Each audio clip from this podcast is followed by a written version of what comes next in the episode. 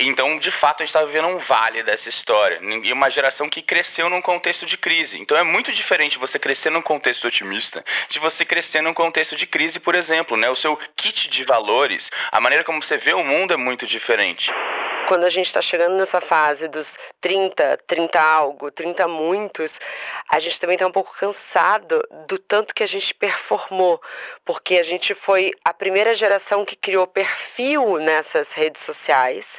Então a gente, a gente já está no metaverso há muito tempo, né? Porque isso nada mais é do que, né? Somos personagens de nós mesmos, somos essa vitrine do que a gente quer mostrar.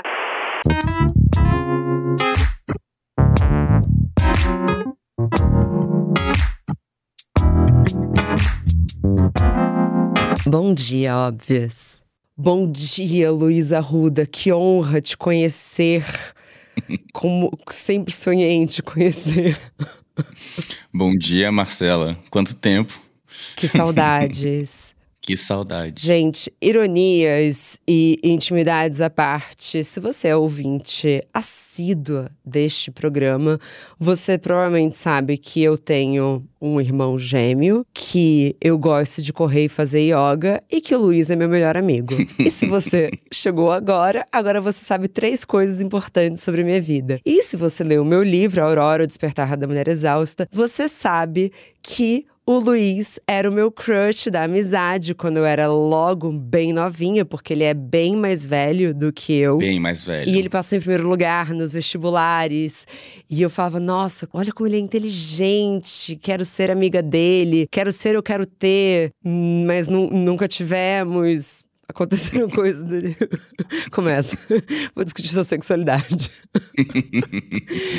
Mas o Luiz está aqui porque não só ele é meu amigo, porque tenho mais amigos do que isso que não vem do programa, mas porque o Luiz é, durante muito tempo foi pesquisador de tendências e comportamento. E a nossa pauta de hoje é sobre tudo que ele mentiu pra gente, millennials, quando ele disse que se a gente trabalhasse com algo que a gente amasse, a gente nunca mais ia trabalhar na vida. e outros mitos da geração. Fala, se defende. Eu nunca falei isso, e eu só quero te dizer que depois que você me conheceu, você ficou triste? Você achava que eu era inteligente, aí me conheceu e aí, hum, mais ou menos. Luiz, eu nunca fui triste com você por perto. Inclusive, quando eu tô triste, aí eu te encontro. Algum, a gente tem sempre uma maneira de gargalhar, não sei lá qual é a tragédia que tá acontecendo. Em algum momento a gente vai conseguir rir disso. Então, assim, a gente nem tem tanto dessa fúria millennial que a gente vai debater. Eu e você somos mais assim, ah, é. A gente se fudeu. é. Aconteceu mais uma vez. It's me, hi. I'm the problem, it's me. Mas é, a gente faz terapia também, né? Tem isso. Há é anos. É. Luiz, no seu entendimento, o que, que esse conceito de fúria millennial se encaixa com alguns movimentos culturais que vão desde a série Beef até um momento de Twitter e de cultura de memes que a gente vive hoje? Olha, Muita coisa, né? Eu tenho, antes de tudo, bom, você falou três coisas sobre você. Acho que a primeira, eu tenho hiperfoco, né? Então, quando a gente começou a conversar sobre esse assunto, eu fiquei completamente obcecado. E aí, pesquisei tudo. A Marcela, sempre quando ela me encontra, ela fala: vai, Luiz, desce o PPT. desce o PPT, querido. E aí, exatamente, eu começo a falar dos resultados do meu hiperfoco. E, mas antes da gente falar um pouco sobre, sobre o contexto que está por trás, eu acho que vale a gente discutir um pouco gerações, Má. O que, que você acha? Não sei se você já tratou super isso aqui, mas acho que poderia ser um bom cenário inicial para a gente começar a conversar. Vamos, por favor. E quando o Luiz fala sobre começamos a conversar sobre isso, é porque justamente esse tópico surgiu no nosso WhatsApp. E eu falei, ah, acho que pode virar um episódio e desde então ele vem pesquisando sem parar. E daqui em diante eu vou só ouvir, eu sugiro que vocês também. O que eu acho que é interessante da gente falar de gerações, porque eu acho que a conversa sobre gerações ela chegou no mainstream, ou seja, no conhecimento mais geral. Isso eu aprendi com a Marcela em podcast, tá, gente? Quando você fala um tema, um termo diferente, você explica o que esse termo é, tá? É, ela já me obrigou a fazer isso no episódio 23 e no 69, porque eu fiz essa pesquisa. Aliás, posso pedir música no Fantástico. Pode, tá? pode. Eu tenho é. um contato lá. Esse é o meu terceiro episódio, mas enfim, falando de gerações especificamente, muita gente já tem discutido sobre isso. Eu, eu pesquiso e trabalho isso há muito tempo quando isso era um conhecimento que estava mais voltado ali para a galera do marketing, para a galera de comunicação no máximo, e hoje eu vejo memes sobre gerações, eu vejo ali as, os clashes e as brigas sobre gerações, etc. Acho que já chegou em outro lugar. Mas acho que o primeiro ponto legal da gente falar aqui é, olhando para gerações desde que a gente começou a organizá-las dessa forma, né? Baby Boomers, geração X, geração Y, que são os millennials, geração Z e Alpha e por aí vai. Uma das coisas que eu sempre falo é que uma geração é filha do seu tempo. E eu adoro isso. A gente é filho do contexto social, político, econômico, cultural e cada vez mais importante o vetor da tecnologia, né? A gente é um retrato e a gente é um, um pouco em linhas gerais, né? Porque tem muito de generalização aqui. em linhas gerais a gente é filho do nosso tempo. Então a gente, o, a maneira como a gente cresce, ou que está ali no zeitgeist, né? No espírito do tempo, no conjunto de valores daquela época, acaba de alguma forma moldando um pouco alguns traços que são transversais àquela geração específica. Acho que esse é um primeiro ponto interessante. Segundo ponto interessante para a gente discutir também. Isso é uma outra teoria minha, assim. As gerações elas refletem um pouco os picos e vales do capitalismo. Acho que nunca falei isso para você, né? Não, tô amando. Pode ir. Tá.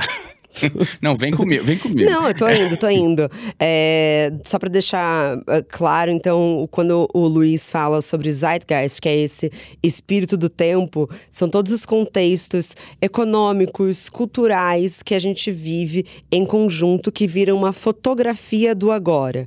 Então, o que estamos vivendo agora se tirassem uma foto Estênio Garcia. Não, tô brincando. Tadinho, eu queria defender o Estênio Garcia dentro desse podcast. Se você é me ouvinte e faria bullying com um senhor de 92 anos, a gente precisa conversar. Continua. Cara, a gente foi parar no Estênio Garcia. É, mas é isso. E conjunto, conjunto de, de valores também, conjunto moral daquele tempo, né? Beleza.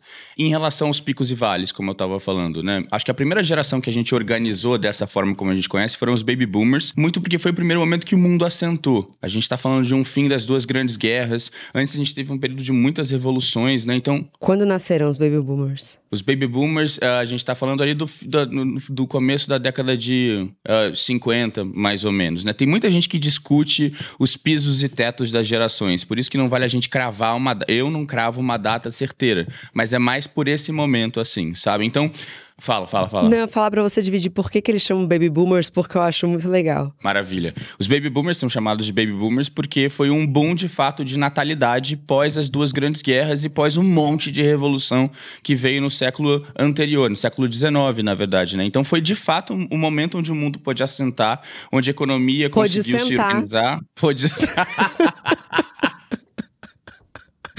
O mundo sentou bastante. O mundo sentou bastante e nasceu muito bebê.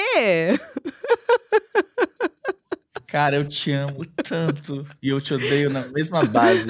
Cara, foi perfeito isso. Continua, desculpa.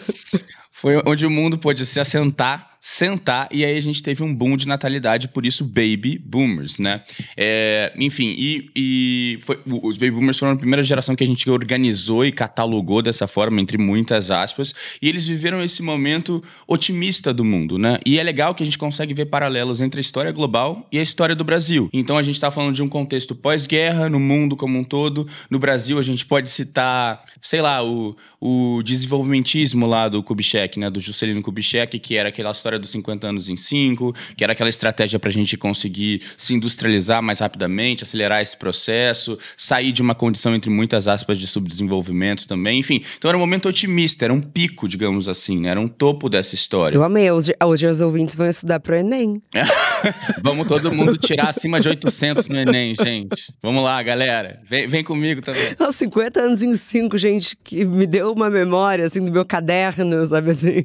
Com, é. com minha canetinha de gel, assim, 50 anos em 5, aí fazia uma nuvem. Aquelas que tinha cheiro, lembra daquelas que tinham cheiro? Cheiro de pipoca, cheiro de chiclete. A de uva nunca saiu de mim. Nossa, Marcela. Tá bom, tudo bem. Acontece. Acontece nas melhores famílias, gente. Marcela cheira caneta de Unibol. Bom, beleza. Então era um momento otimista. Quando a gente está falando da geração X, por exemplo, que é uma geração ali dos anos...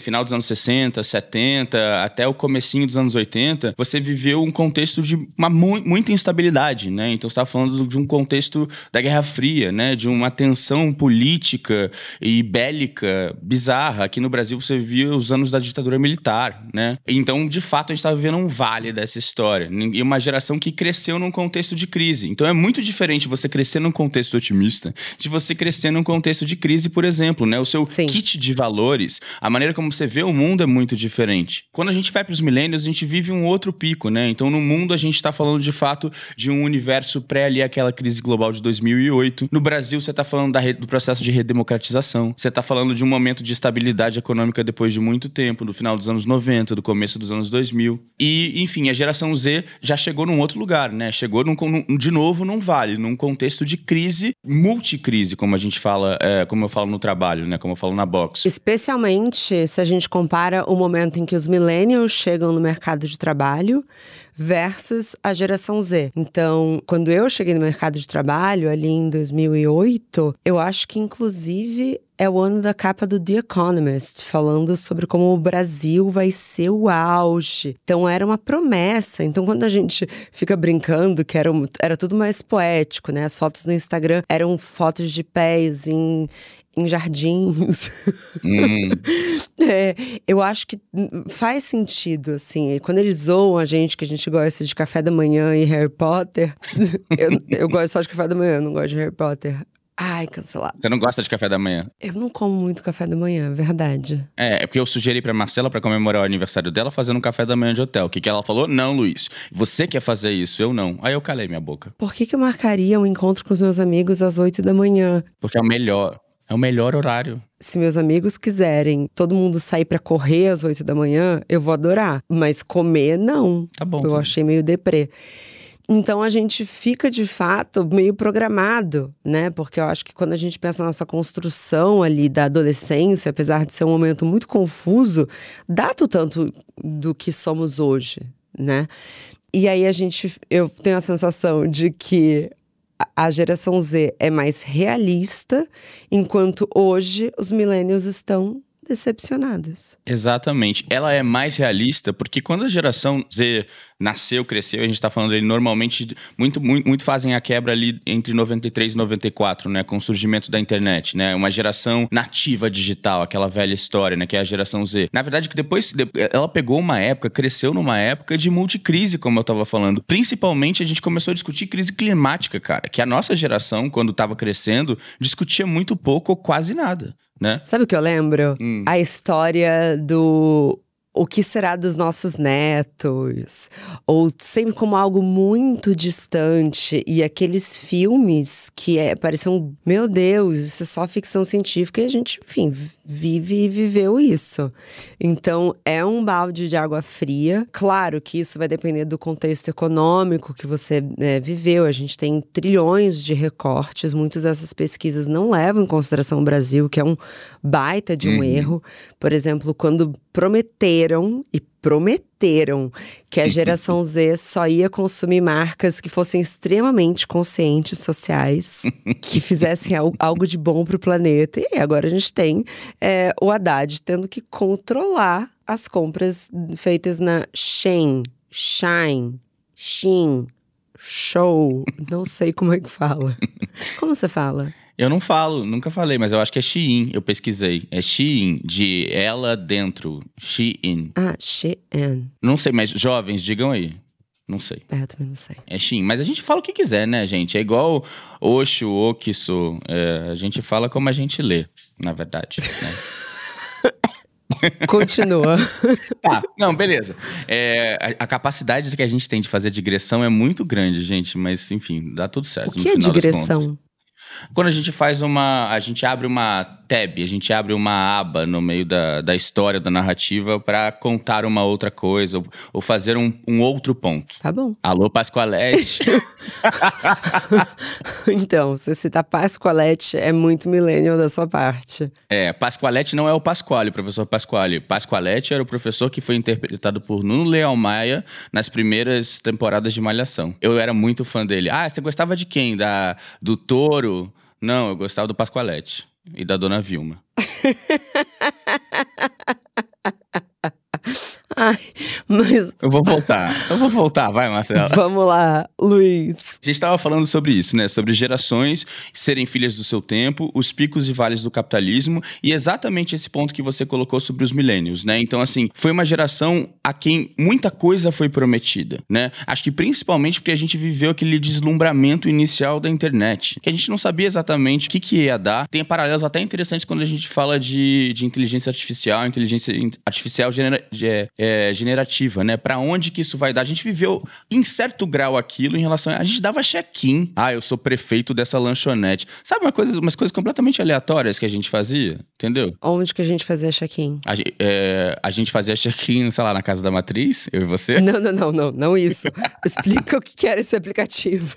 Era um aplicativo, pra galera que não pegou isso, é, chamado Foursquare. Tinha outros também, que basicamente você dava check-in quando você chegava num lugar. Então, ele não servia, pelo menos eu não conseguia ver uma validade muito grande para ele. Eu só falando disso, dando um exemplo sobre como a gente estava ainda vivendo aquele deslumbramento, né? Ah, olha só o que dá para fazer, eu posso avisar que eu cheguei aqui, sabe? Era uma grande coisa naquela época. Enfim, foi uma geração, e justamente porque a gente viu, inclusive aqui no Brasil, na verdade, né? Muito, você falou muito bem que muitas das pesquisas desconsideram o Brasil e muitos recortes que estão por trás dessa história, e isso é importante da gente colocar, né? A visão sobre gerações ela é super importante, ajuda a gente a navegar, mas pode ser generalista às vezes. Então ponham a relação, né? A, o, conteúdo de gerações dentro da realidade que, que cabe né, a vocês, ao trabalho de vocês, à vida de vocês, na verdade. Mas foi uma geração que foi muito prometida. Aqui no Brasil, a gente estava vivendo um momento de desenvolvimento econômico, de muito otimismo. Lembra? A gente ia sediar a Copa do Mundo, a, o Rio ia sediar as Olimpíadas, a ascensão da nova classe média, Brasil Takes Off, a capa que você falou lá com Cristo Redentor é, como um foguete, sabe? A internet, você podendo criar uma persona sua online. Enfim, milhões de, milhões de possibilidades de trabalho se abrindo. De fato, foi prometido prometido uh, aos millennials que a vez deles, que a vez deles ia chegar demais. Ia chegar muito, né? E se divertindo. E com casamentos em grandes jardins, aquela coisa do Pinterest, como que ia ser romântico e os bebês, eles nunca iam chorar. E, e muito dessa teoria do Millennial Rage é que também quando a gente tá chegando nessa fase dos 30, 30 algo, 30 muitos, a gente também tá um pouco cansado do tanto que a gente performou porque a gente foi a primeira geração que criou perfil nessas redes sociais. Então a gente, a gente já tá no metaverso há muito tempo, né? Porque isso nada mais é do que, né, somos personagens de nós mesmos, somos essa vitrine do que a gente quer mostrar. E a geração Z já chega exausta e entra com o TikTok mostrando que tá chorando, é, sabendo rir da própria tragédia. E a gente deixa de gostar de personagens que a gente amou, por exemplo, a Carrie de Sex and the City. Tô generalizando, eu sei que tem gente que ainda ama, mas a gente sabe que a crítica geral ali é tipo: ah, tá bom, gata, tu comprava aquele sapato escrevendo duas colunas por mês. Irrita, entendeu? Para, eu não quero ver conto de fadas, eu quero ver a Fleabag. Quero ver a Fleabag porque ela é fudida. e eu amo que ela seja fodida, entendeu? Porque finalmente. Cara, abre, as, abre a série com ela. Eu amo também. com aquele date que o cara chega na casa dela às três da manhã e ela tem que fingir que ela tava fazendo uma coisa diferente antes. Ela, tipo, não, agora eu vou fingir que antes eu tava fazendo algo muito interessante, porque na verdade eu tava dormindo e eu sei que ele tá, tá vindo aqui me comer, entendeu? Enquanto a Carrie a gente aceita ela ser iludida e sonha com o casamento. Então, assim, as nossas protagonistas tiveram que se adaptar ao quanto a gente também tá com desejo de mais realidade, porque ficou exaustivo. Ficou exaustivo, ficou completamente exaustivo e eu acho que mais do que exaustivo, ficou frustrante.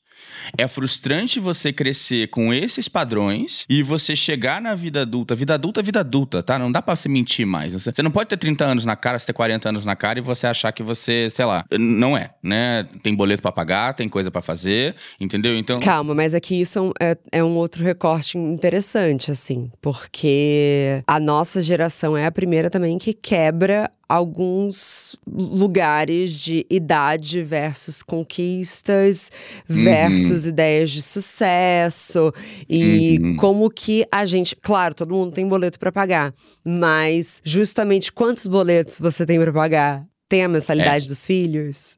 É. É, exatamente. É, esses recortes são super importantes da gente discutir. Peraí. Quando a gente. Mensalidade da escola dos filhos. Eu, eu, eu não sou mãe, mas eu sei que não paga aluguel para ter filho. cara, a gente não podia estar tá rindo disso, cara. É só porque a gente não tem filho que a gente está rindo. É, mas esse lance da frustração é muito uma, uma realidade justamente porque os padrões e os conceitos e aqueles objetivos que foram, entre aspas, impostos para muita gente viraram, né, empiricamente, impossíveis de ser realizados. Aí, eu fui tentar entender isso de uma outra perspectiva, né? Eu fui perguntar pro chat GPT o que, que é Millennial Rage. E menina me respondeu Acredito. Olha, eu posso, posso ler essa passagem? Ah, eu adorei. Pode, vou tomar uma água. Fiz uma pesquisa aqui. Perguntei, né, o que, que é o chat GPT? O que, que é? Ele falou. Ele, ela, não sei. Elo, não sei. Ela. É, é, é ela? Não sei, sabe demais. A gente vai descobrir. Millennial Rage é uma expressão usada para descrever o sentimento de irritação, frustração e descontentamento que muitos jovens adultos da geração millennial sentem em relação às injustiças sociais, econômicas e políticas que enfrentam nas suas vidas. Essa raiva pode ser provocada por uma variedade de questões, amo quando ele cita, incluindo desigualdade de renda, falta de oportunidades de emprego, dívidas estudantis, tá vendo o recorte bem americano, é. em sua maioria branco, branco também, né? Então, mudanças climáticas, injustiça racial e de gênero, entre outras. A Millennial Rage muitas vezes leva a uma maior participação política e social SIC, com os jovens se organizando e protestando por mudanças significativas em suas comunidades e no mundo. Bom, enfim, eu acho que esse é o ponto aqui, né? Da gente entender esse lugar de irritação, frustração e descontentamento. Sim. E eu acho que isso a gente consegue viver na prática, fazendo terapia ou não, né? E eu acho que muitos recortes conseguem acessar essa história, né? Cara, mas era outra coisa. Era para ter dado certo, era para ter dado de outro jeito.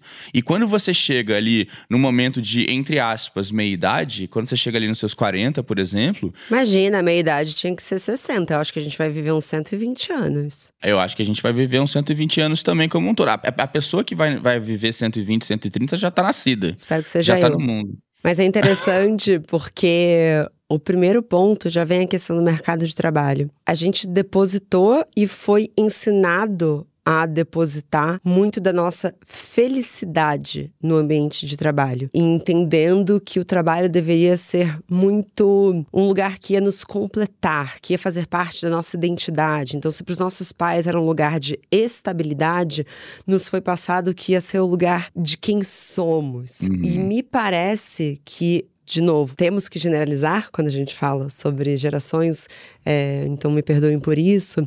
Parece que a geração Z já conseguiu desacoplar o quanto a carreira precisa ser importante na vida deles, diferente do que, que vai ser esse lugar de prazer. Talvez eles estejam voltando para justamente o contexto dos nossos pais, que muitas vezes talvez sejam talvez os avós deles. Talvez eu esteja exagerando. Não sei, depende, né? As pessoas têm filho de um jeito, cada um tem filho de um jeito diferente, pode ser. Que vem desse lugar assim, o trabalho é para pagar conta, se for legal, ótimo, mas se não for legal, tem outras coisas legais na minha vida. Então talvez eles não se sintam tão frustrados quanto tanta gente que a gente conhece de 35, 36 anos que entra numa crise, aí é o, e também tem o privilégio, né, da crise uhum, gigantesca. Uhum porque meu trabalho não é tudo isso que eu queria. Quando talvez essa geração, como já veio nesse lugar de puta, é o que é, vai pagar conta e no final do ano talvez eu tire minhas férias e tá tudo certo, talvez não vá sofrer tanto com essa fúria.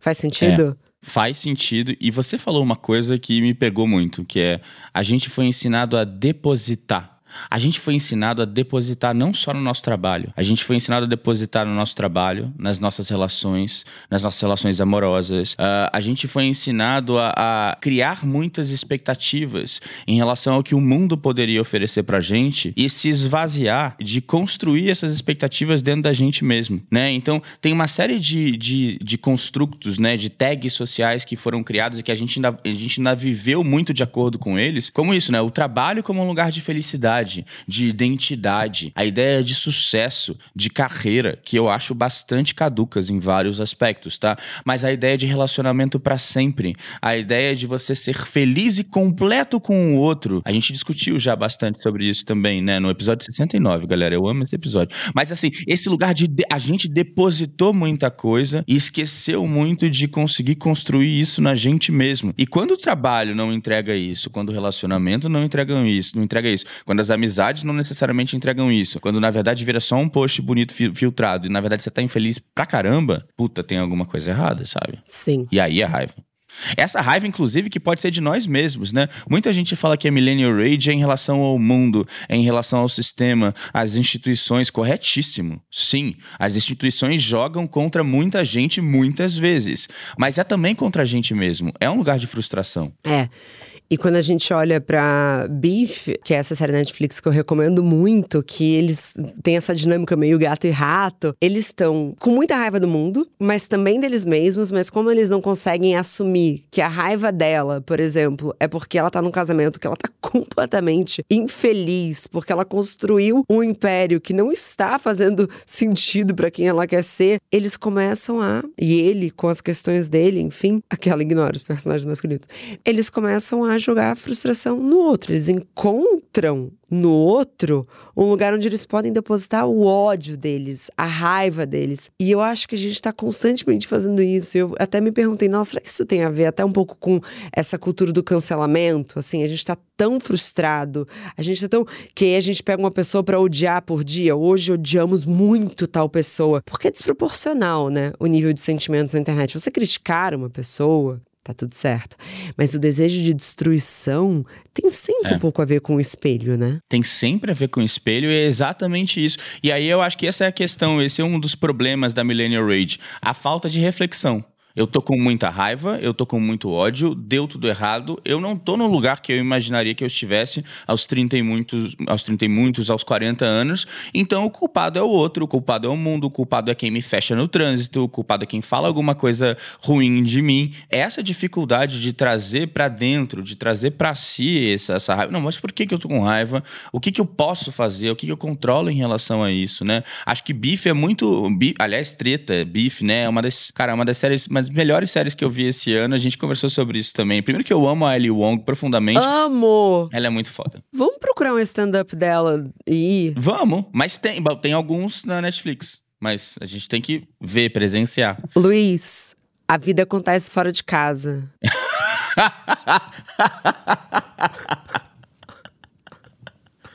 eu vou seguir isso pra vida. Eu vou contar para os ouvintes do que eu estou falando. O Luiz precisava decidir se ele ia num date esse sábado ou não, e ele tinha saído para almoçar comigo com a minha mãe. E aí ele, ah, não sei se eu vou, não sei se eu vou. Aí a minha mãe para o carro, olha para trás e fala: Luiz, a vida acontece fora de casa. Você vai para esse date. E ele foi. e eu apareci lá depois. E quem foi também? Cara, a Marcela me chega, me senta na mesa e a gente fica trocando uma ideia. Eu precisava fazer hora. Legal, mano. Obrigado.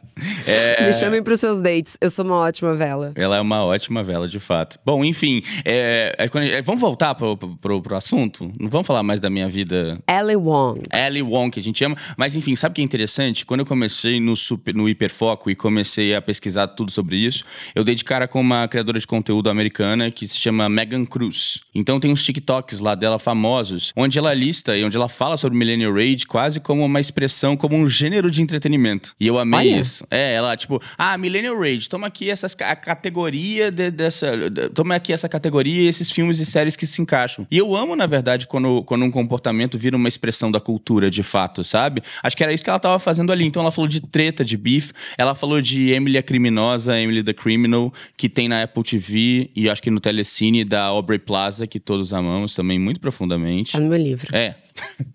Tá no meu livro. Eu amo muito ela, né? Que eu amo muito ela. Todos amamos. Tem, uma, tem um filme que é maravilhoso, que se chama The Worst Person in the World, que é a pior pessoa do mundo. Que é um filme que se passa, passa em Oslo, na Noruega. É, que já fala, fala Noruega, eu já amei, assim. E é muito incrível, de uma mulher que... São quatro anos da vida dessa mulher. Não vou contar, porque senão não tem graça. Mas vejam, acho que tá na Amazon Prime e na MUBI também, quem puder ver. É meio Fleabag da Noruega.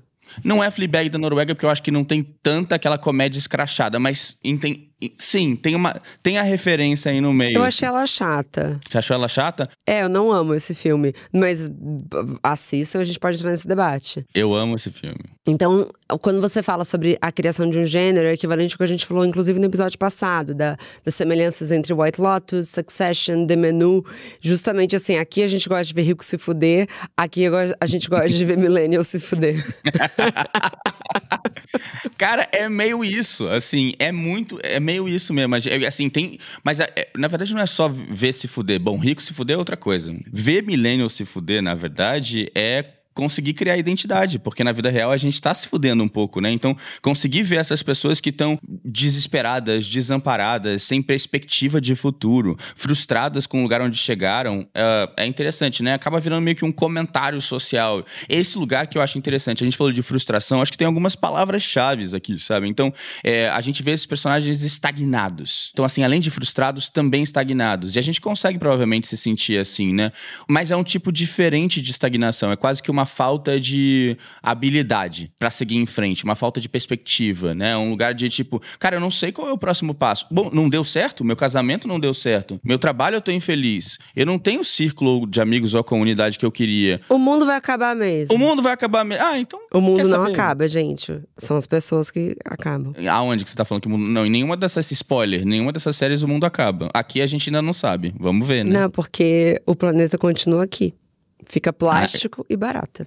É, mas é verdade, porque quando fala da crise climática, ainda tem isso. Quando é, tem um podcast maravilhoso sobre sustentabilidade, que é justamente como que você pode pensar em ter filhos quando você não sabe que planeta eles vão viver? Então, assim, são equações que fazem com que a vida dos nossos avós, bisavós, parecesse um conto de fadas. Ao mesmo tempo, ponderando. Eu estava recentemente em um evento e uma pessoa falou assim: Nossa, mas é que o mundo tá muito difícil. Nunca o mundo foi tão. teve tanta guerra, nunca o mundo teve tanta coisa dramática acontecendo. E eu não sou a Poliana a mais otimista. Apesar de eu ser bem otimista, né, Luiz? Uhum. Mas eu acredito que a gente recebe muito mais informação do que a gente deveria. Então, essa sensação de que você também não merece ter pequenos momentos de prazer porque o mundo tá um caos, é culpa do quanto a gente sabe. Eu não acho que a gente foi programado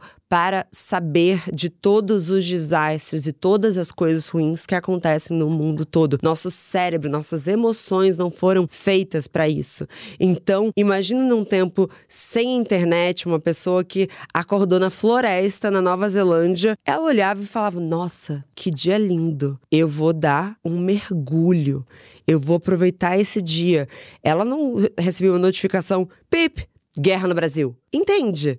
É, uhum. Então a gente está sendo posto em contexto o tempo todo e a nossa vida fica parecendo sempre muito pequena. Eu não estou falando que a gente não deve se informar, eu sou a pessoa que tem todas as notificações para ser bem informada. Mas eu acho que a gente é a primeira geração, talvez, que coloque o nosso micro, às vezes com menos importância do que esse macro, e isso vai dando muita crise existencial. É, é, eu acho que é uma soma da gente nunca ter, né, a primeira geração na história de fato que teve volume de informação que a gente tem, com um mundo que está mais complexo, mais fragmentado.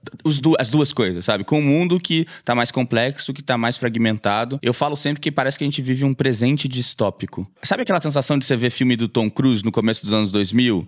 Que aí é guerra com alien, com não sei o que lá, o mundo acabando, fudeu, acabou, entendeu? As ouvintes estavam nascendo no início dos anos 2000, mas elas podem lembrar do pai assistindo. É, provavelmente. Eu tava no cinema vendo essas coisas, né, que eu adoro, na verdade, um, um bom filme desses eu adoro. Mas o que, a minha sensação às vezes é que eu tenho sentido isso nos últimos anos, que às vezes você abre alguma notícia para ler e parece uma notícia que você veria no futuro, nesse futuro meio nostradâmico, hecatômbico, sabe? De tipo, realmente é um presente distópico. A gente vive. E, e sim, isso faz com que a nossa vida seja posta em perspectiva. Tem um lado bom e um lado ruim, tem uma luz sim. e uma sombra disso, né? Será que é, é por isso que até Black Mirror perdeu a graça? Nossa, bom ponto. Bom ponto. Não, eu li uma matéria do, do, do, criador lá falando que ele queria desassociar um pouco Black Mirror da tecnologia. Então, acho que essa última temporada foi um pouco disso. Mas eu acho que faz muito sentido o teu ponto, né? Porque a gente tá vivendo. Cara, quando a gente fala isso é muito Black Mirror, cara, Acabou. tem várias coisas. então não tava na tela, linda. Tá aqui na tua vida, sabe? É, é real. Sim. É verdade. Como que você imagina, Luiz, nesse contexto, que a gente possa lidar com as nossas fúrias internas para além de terapia? E já que isso está atravessando, existe uma um escape para que a fúria millennial não nos leve a, uma, a um enlouquecimento millennial? Nossa, difícil. Que a, minha, a minha resposta seria terapia, acho que é a primeira. Mas para além de terapia, eu acho que o que a gente está fazendo aqui já é interessante, sabe? Então, quando você consegue estabelecer elos e discutir sobre as suas frustrações com pessoas dentro da sua rede de apoio, que, né, que você confia, que podem ou não estar tá, tá passando por coisas similares, mas que conseguem te, te, entender, acho que isso já ajuda demais, porque você já coloca em perspectiva. Acho que muito do que a gente está falando também aqui é sobre colocar em perspectiva, né? Essa, esse ódio, essa raiva, essa frustração, essa sensação de estagnação, né? Conversar com os outros trocar ideia, acho que ajuda demais. Eu acho que quando você consegue se identificar com o outro, seja numa série ou seja dentro da sua rede de apoio, isso já ajuda demais, porque te ajuda a colocar em perspectiva. E eu acho que o principal também é você conseguir saber o que fazer com essa raiva, com esse ódio, com essa frustração. Eu nunca sinto, como um escorpiano reformado, eu nunca sinto que colocar essa raiva no mundo, colocar essa raiva no outro. Ela já tá rindo, gente. Conversar essa raiva no mundo, essa raiva no outro, eu não sinto que. Eu, eu, eu tenho certeza, aliás, empiricamente, que não serve de muita coisa. Então, vai entender o espelho, que era o que a Marcela tava falando. O que, que tem dessa raiva em você? Né? Onde é que o, que que o que que em você está gerando esses gatilhos e como você pode começar a entender isso primeiro contigo, sabe? A gente faz muito pouco isso, Marcelo. É, eu concordo, mas eu vou adicionar que raiva é um sentimento de ação. Então, tem que se sentir raiva para que haja revolução no mundo e revoluções internas também. Então, uhum. eu acho que o problema da raiva e a raiva que você não coloca para fora, e eu não estou falando para você colocar em outra pessoa que você brigou no trânsito, ela de fato vira um peso que você carrega sozinho. Mas onde que a gente pode pegar essa, essa frustração para que seja em algum lugar útil ou dissipá-la. E Luiz, já que você sabe prever o futuro, que esse é o seu trabalho, qual será o legado da Fúria Millennial para a geração Z quando essa geração chegar aos 30, 30 e poucos, 30 e muitos? Bom, eu espero que seja uma uh, a capacidade de olhar, olha só como eles não estavam conseguindo refletir né? Olha, porque é isso, né? Eu sinto que a, gera, a geração Y, né, os millennials, a gente foi uma geração inaugural de muitas coisas, muitas coisas. Você falou disso de performar, né, online, criar uma persona, ter essa visão romantizada do trabalho, das relações, etc. E é isso, né? A gente foi despreparado, eu acho. Acho que a gente foi sem ferramenta. Eu sinto e ainda sinto, e já falei isso para você assim, apesar de algumas algumas expectativas frustradas em relação à geração Z, que existe muito mais ferramenta Sim. Então, assim, aprende com uma geração que, do ponto de vista tecnológico da internet, foi abrindo as coisas de facão e foi se frustrando ali depois e começa a usar essas ferramentas para vocês, né? Então, assim, se for um legado positivo, que seja um legado de reflexão. Peraí, raiva de quê? Onde é que eu tô nesse processo? É um mundo de fato contra mim? Sim, o mundo muitas vezes está contra a gente, ainda mais considerando muitos recortes. O mundo mata a população LGBTQIAP+, o mundo é racista pra caralho, o mundo mundo é misógino pra caramba, entendeu? O mundo está, as instituições muitas vezes, né? A manutenção do poder tá contra a gente muitas vezes. Mas o que que eu posso controlar nessa história? Onde que eu posso atuar? Onde é que eu me encontro aqui? E se existe essa possibilidade, se existe essa força, porque demanda força, que seja ela raiva ou seja qualquer outro, né, sensação, sentimento que nos mova, o que que eu posso fazer em relação a isso? Me incomoda muito a gente não se enxergar como agente dos processos que a gente vive, sabe? Uhum. Se isso ficar de legado para a geração Z, pô, bom, gosto. Perfeito. Amigo, obrigada. Aulão. Já acabou? Já. Desceu o PPT e foi. Ih, menina, tá bom. foi tudo. Você é muito inteligente, Luiz. Você deixa ser sua amiga? É, eu acho que eu já não tenho mais escolha. se eu apareço nos seus dates. Eu pedi antes de ir. Eu perguntei se estava tudo bem. Amiga, você pode aparecer sempre que você quiser. Mesmo e eu, eu conhecia a pessoa do date, também não sou doida. Vamos parar de falar do date, por favor? Mas foi bom mesmo. O Luiz morre, é um homem discreto. Nossa. Não, eu amei também. Você é muito inteligente, você sabe que eu te amo, que eu te admiro. Foi lindo, maravilhoso. Eu tinha um monte de coisa ainda pra falar, mas aí a gente fala depois, tá tudo certo. Ah, escreve uma newsletter, a gente manda.